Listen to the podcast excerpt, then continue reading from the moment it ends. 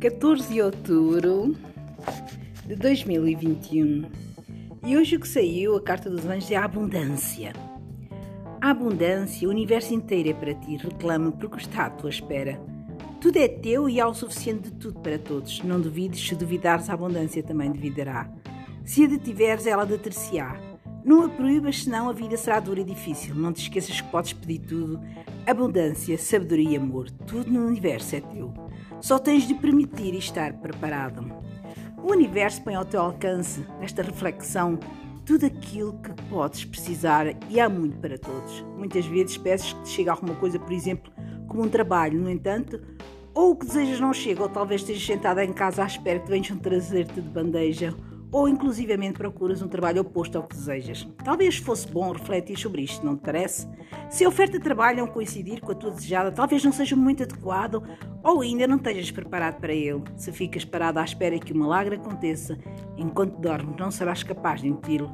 A não ser que já tenhas feito no percurso necessário e estejas quase a recolher os frutos da colheita. Se queres um trabalho artístico ou procuras nas ofertas de trabalho para um escritório, dificilmente vais obter o que desejas, não é verdade? Porque ages de forma tão contraditória? Porque não fui a tua abundância.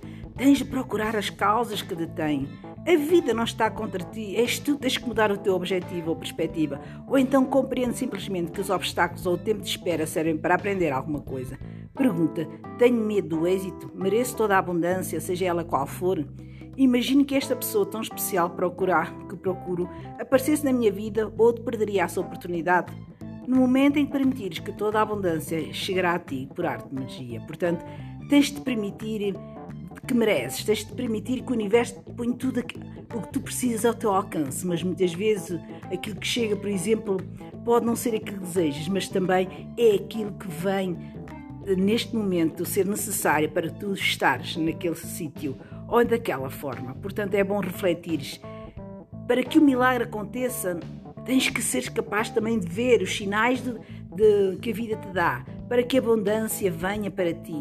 É preciso estar atento porque tens de procurar as causas que detêm também porque é que eu não estou a ter a fluidez da abundância na minha vida.